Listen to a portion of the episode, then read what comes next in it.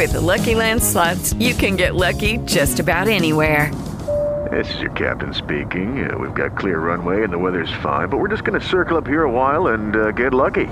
No, no, nothing like that. It's just these cash prizes add up quick. So I suggest you sit back, keep your tray table upright, and start getting lucky. Play for free at LuckyLandSlots.com. Are you feeling lucky? No purchase necessary. Void where prohibited by law. 18 plus terms and conditions apply. See website for details. Judy was boring. Hello. Then Judy discovered ChumbaCasino.com. It's my little escape. Now Judy's the life of the party. Oh, baby, Mama's bringing home the bacon. Whoa, take it easy, Judy. The Chumba life is for everybody. So go to ChumbaCasino.com and play over 100 casino style games. Join today and play for free for your chance to redeem some serious prizes. ChumbaCasino.com. No purchase necessary. Where prohibited by law. 18 plus terms and conditions apply. Website for details. Esta semana traemos para ustedes unos temas bien interesantes que están dando mucho de qué hablar. Vamos a comenzar analizando la huella digital de Raúl Isaías Baduel, el restaurador de Hugo Chávez, que terminó perdiendo la vida siendo un preso político más del régimen. Luego vamos a contarles todo sobre los nuevos salarios mínimos que estarían siendo determinados en el sector privado, mientras el gobierno se hace loco al respecto. Y vamos a finalizar escuchando cómo la señora Lucía perdió a su hijo en una ejecución extrajudicial cuya responsabilidad es del Estado venezolano. Pónganse cómodos, esto está por comenzar. Bienvenidos a 3 en 1, tu suplemento informativo semanal con todo lo que necesitas saber de los portales Runrunes, tal cual y el pitazo. A partir de este momento queremos invitarte a que disfrutes en los próximos minutos de los reportajes más destacados en estos tres medios digitales. Siéntate, relájate y tómate el 3 en 1 de esta semana. Qué gran gusto darles la bienvenida al episodio número 139 del 3 en 1, tu suplemento informativo semanal. Quien les saluda una vez más, Luis David Miquilena desde este lado y siempre un placer recibirlos en este condensado de información que traemos para ustedes semanalmente. Entramos en la semana 84 desde que fue decretado el estado de alarma por el coronavirus en Venezuela y esta sería la última semana de cuarentena radical en lo que queda del 2021. A pesar de que los expertos coinciden en que estamos experimentando uno de los picos más altos de la pandemia, Maduro anunció la total de la misma hasta el próximo año. Al momento de esta grabación, las cifras del coronavirus en Venezuela se ubican de la siguiente manera. 395.223 personas contagiadas, 375.597 recuperadas satisfactoriamente y lamentablemente anunciamos la cifra de 4.748 personas fallecidas. Esto, vale la pena recordar, según los reportes que a diario emiten voceros del régimen madurista. Y esta semana vamos a abrir visitando el portal runrun.es y a propósito de la muerte del general Raúl Isaías Baduel, la periodista María Josefa Maya publicó una huella digital que tituló Baduel, el restaurador de Chávez que murió como su preso político. La muerte del exministro de la Defensa Raúl Isaías Baduel sigue repleta de incógnitas, tan enigmática como ciertos pasajes de su vida y algunas posiciones que asumió como personaje público. Aquí está uno de los culpables del general Baduel, nuestro ministro del Poder Popular para la defensa y uno de los hombres que se convirtió en bastión de la resistencia popular, en bastión de la victoria revolucionaria. ¡Que vive el general Baduel! ¡Que vive la Fuerza Armada Bolivariana! ¡Que vive el pueblo revolucionario! Sin embargo, la amistad entre Chávez y Baduel finalizó en el año 2007 debido al rechazo de Baduel hacia la reforma constitucional que planteaba Chávez en ese mismo año. Invito a todo el pueblo venezolano a que lea el proyecto de reforma y se dé cuenta de que la magnitud de los cambios que se están proponiendo no se corresponde con un proceso de reforma, sino que es un planteamiento en su contra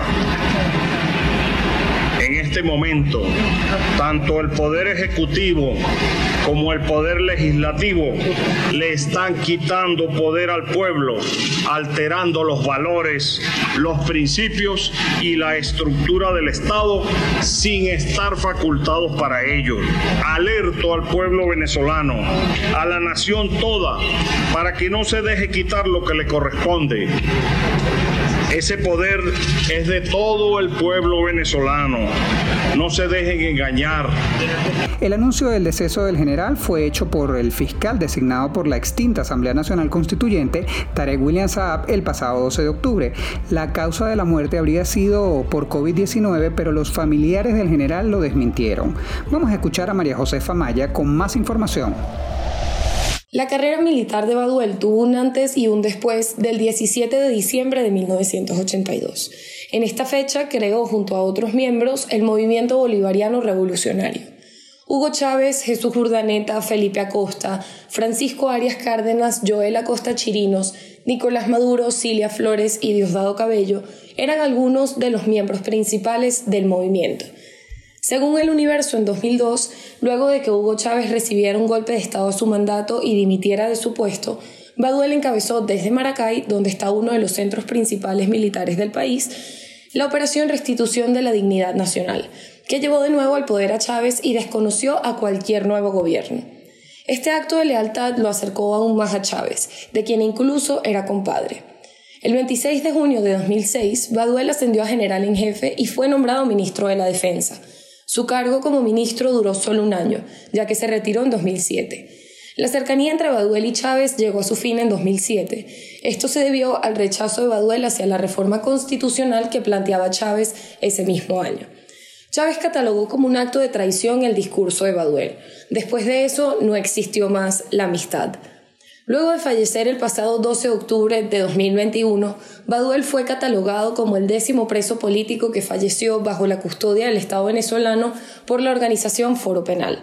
El caso de Baduel está incluido en diversos informes de la Alta Comisionada de Derechos Humanos de Naciones Unidas, Michelle Bachelet, y de la Misión de Determinación de los Hechos, que resaltó en su informe las irregularidades por el encarcelamiento del general retirado sin un juicio en más de tres años. Los invito a leer mi reportaje Huella Digital, Baduel, el restaurador de Chávez que murió como su preso político en runrun.es. Hola María Josefa, un placer saludarte. Muchísimas gracias por este reportaje. Quisiera preguntarte qué otras irregularidades giran en torno a la muerte de Raúl Baduel. Hola Luis, un placer saludarte de nuevo a ti y a la audiencia del 3 en 1 en relación a tu primera pregunta. Creo que la principal irregularidad en torno al fallecimiento de Baduel es que según Tarek William Saab, el general retirado falleció tras un paro cardiorrespiratorio causado por el COVID-19.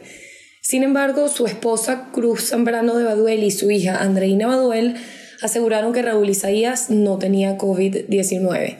Su esposa indicó que ni siquiera recibió una llamada de ningún personaje del gobierno explicando qué había pasado.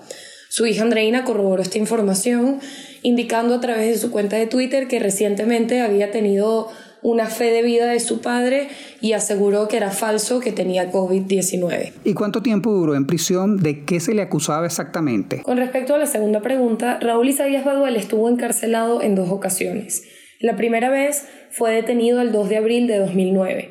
En mayo de 2010, Baduel fue condenado a 7 años y 11 meses de prisión. Fue acusado de corrupción por hechos vinculados con su gestión en el Ministerio de Defensa concretamente relacionados con la adquisición de equipamiento militar. Según el Pitazo, esta acusación fue rechazada por Baduel, quien advirtió que era un preso del expresidente venezolano tras oponerse a su propuesta de la reforma constitucional en 2007. Estuvo recluido en la cárcel de Ramo Verde hasta 2015, cuando el 12 de agosto de ese año obtuvo libertad condicional. Sin embargo, su libertad duró poco. A pocos meses de cumplir su condena de 7 años y 11 meses, Baduel fue detenido de nuevo. F indicó que el 12 de enero de 2017 fue detenido tras revocarle una medida sustitutiva de libertad por incluir las condiciones del régimen cautelar. Estuvo recluido en Ramo Verde nuevamente hasta que fue trasladado a la cárcel del Servicio Bolivariano de Inteligencia Nacional, conocido como SEBIN, ubicada en Plaza Venezuela y que es denominada como La Tumba. Muchísimas gracias, María Josefa. Hasta una próxima oportunidad. Vamos a visitar ahora el portal tal cual y en este medio nos topamos con el reportaje a la casa del nuevo salario mínimo. Privados lo determinan y el gobierno se hace loco. Escuchen bien, en Venezuela la figura del salario mínimo desapareció. El poder adquisitivo del venezolano se reduce día a día, semana a semana y mes a mes. El último ajuste dejó en evidencia la escasa importancia que le da el chavismo a esta realidad, pues el gobierno configuró un sueldo de apenas 7 bolívares que se mantiene vigente y equivale a 1,75 dólares estadounidenses. De acuerdo con el Banco Mundial, el umbral de la pobreza extrema se define por un ingreso menor a 1,90 dólares diarios. En Venezuela, el salario mínimo es inferior a dicho parámetro, pues la remuneración diaria es de apenas 0,05 dólares.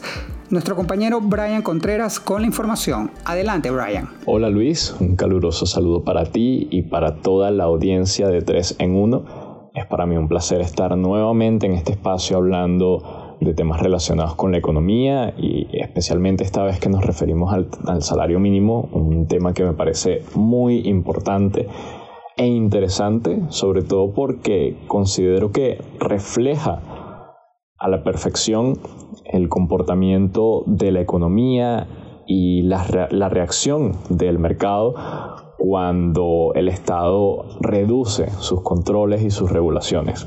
En estos momentos el gobierno prácticamente ha ignorado el tema salarial y las empresas están aprovechando este espacio, digamos, de flexibilidad para aplicar nuevas estrategias que les permitan dejar de perder a trabajadores, eh, que les permitan también motivar a sus empleados, porque eso es muy importante para el clima organizacional, y han encontrado las formas de mejorar los ingresos, lo cual es bastante beneficioso también para los empleados. Sin embargo, están quebrantando algunas leyes laborales en el proceso y por eso decía que se están aprovechando de estos vacíos eh, que está dejando el gobierno. Y a pesar de que sea una situación ventajosa, que la situación sea mejor que, la realidad que teníamos hace un par de años en materia de, salarios, al menos desde el sector privado, la verdad es que seguimos muy lejos de, lo que sería óptimo porque así el trabajador gane 200 dólares, 300 dólares en lugar de los 20 o, o 10 que ganaba hace un par de años, la realidad es que no puede cubrir los gastos de su vida no puede tener realmente una vida digna con esas remuneraciones. Las empresas están haciendo lo que pueden, pero al final la culpa es de un gobierno que aplicó políticas económicas incorrectas e irresponsables durante 20 años, que criminalizó a la empresa privada, que criminalizó incluso la producción nacional y ahora como consecuencia tenemos una economía completamente destruida y un gobierno que se está lavando las manos y le está diciendo a las empresas privadas miren, yo estoy pagando un salario de 2 dólares que es completamente ilusorio, ustedes tomen la responsabilidad de determinar cuánto le van a pagar a los trabajadores. Yo me lavo las manos. Y con eso llegamos a la situación en la que estamos en estos momentos. Brian, siempre un gusto saludarte. Eh, quisiera saber cuál es el nuevo salario mínimo que están determinando las empresas privadas. Bueno, en estos momentos no hay algo como una regla o un salario universal para el sector privado, sino que estamos viendo cómo la competencia empieza a hacer que los salarios vayan cambiando y vayan aumentando en función de las condiciones del mercado. Eh, por ejemplo, si una empresa perdió un trabajador le pagaba 100 dólares y ese trabajador se fue a otra empresa rival a la que les pagan 150, quizás esta empresa para evitar que otros trabajadores sigan esos pasos tiene que adaptarse a la realidad del mercado, que otras empresas en su sector están pagando 150 dólares y incrementar, hacer un incremento hacia el escalafón de los 150. Lo que sí dicen las estadísticas y ciertos números es que dentro del sector privado es bastante común ver salarios entre los 200 y 300 dólares quizás para los principales escalafones de las escalas salariales. Sin embargo, esta no es una realidad universal, simplemente un dato que arrojan las estadísticas por encuestas que se le han hecho a empresas de, ciertos, de distintos tamaños, de distintos sectores, pero con muestras bastante reducidas. Habría que ver con mucha más atención cuál es esa realidad a nivel nacional explorando pues, las empresas de todos los estados del país. ¿Y cuáles son las consecuencias de este nuevo salario mínimo para los trabajadores?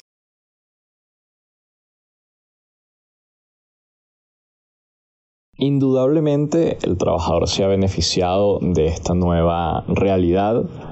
Eh, se han visto incrementos muy importantes y en Venezuela no es lo mismo vivir con 10 dólares que con 100, que con 200.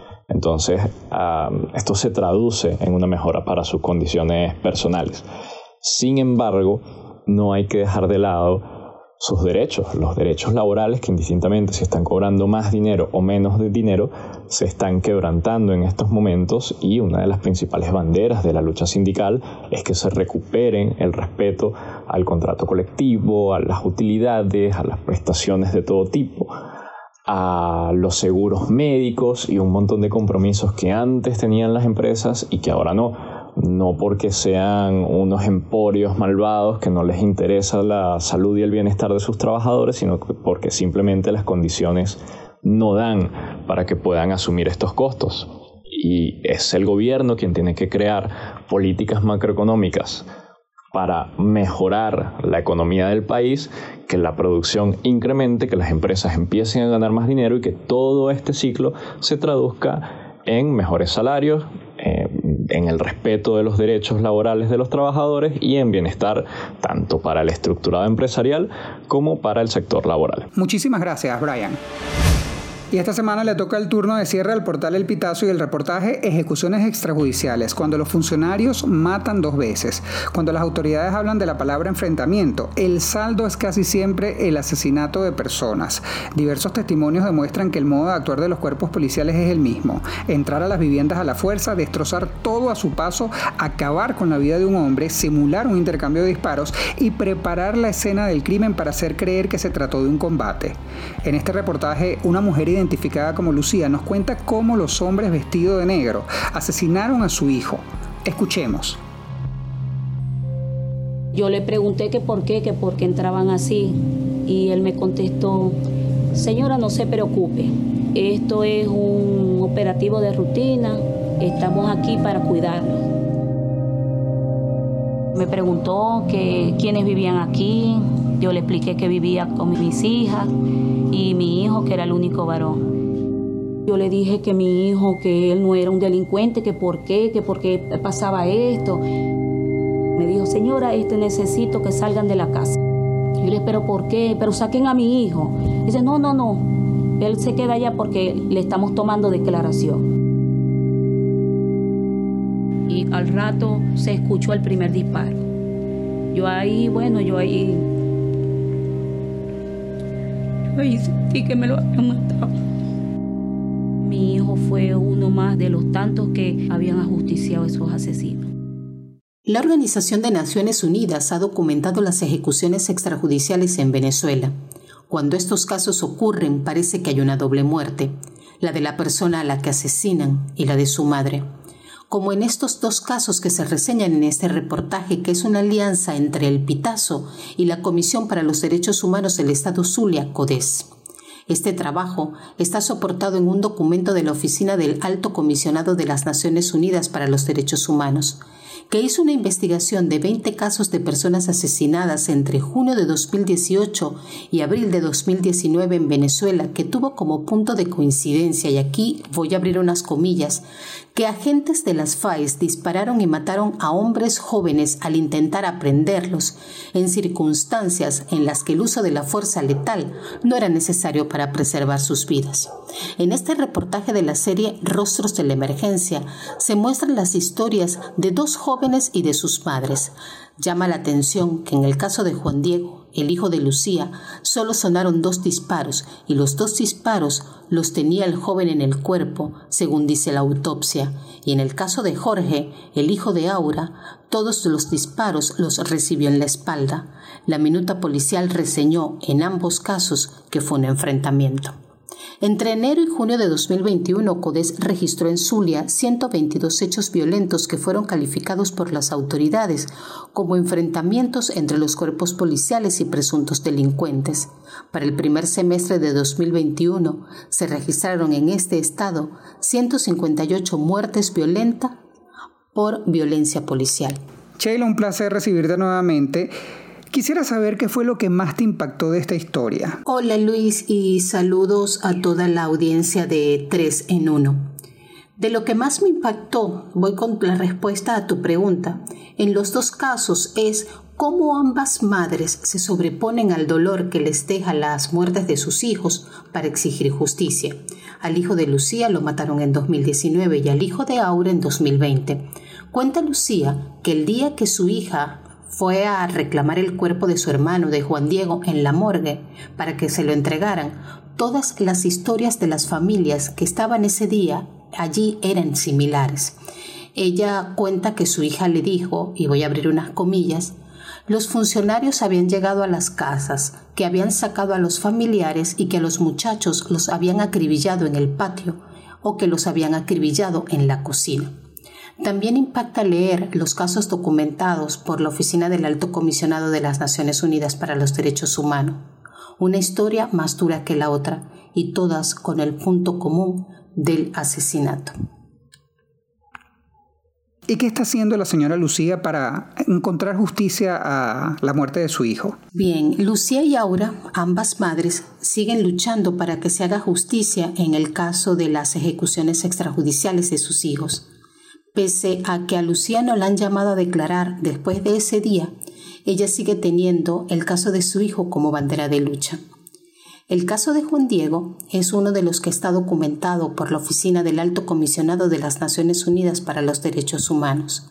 Y Aura sigue buscando apoyo. Muchísimas gracias, Sheila. Bueno, querida audiencia, nosotros con esto hemos llegado al final del 3 en 1 de esta semana. Si el contenido les pareció relevante, como siempre les pido que nos ayuden a llegar a muchísima más gente. Compartan el enlace. Recuerden que estamos en plataformas como Spotify, Google Podcast, Apple Podcast y también estamos en la plataforma de videos YouTube. Nuestra invitación es a que se cuiden. A pesar del anuncio de la flexibilización de la cuarentena radical, flexible y el método 7x7 que mantenía el Estado venezolano, el riesgo de contagiarnos sigue siendo muy alto. Quédate en casa si puedes y si debes salir, recuerda que debes llevar doble tapaboca, gel antibacterial, alcohol y lavarte las manos constantemente con agua y con jabón. Evita tocar tu cara y recuerda que cuidarte es cuidar de los tuyos. Evitemos juntos la propagación del coronavirus.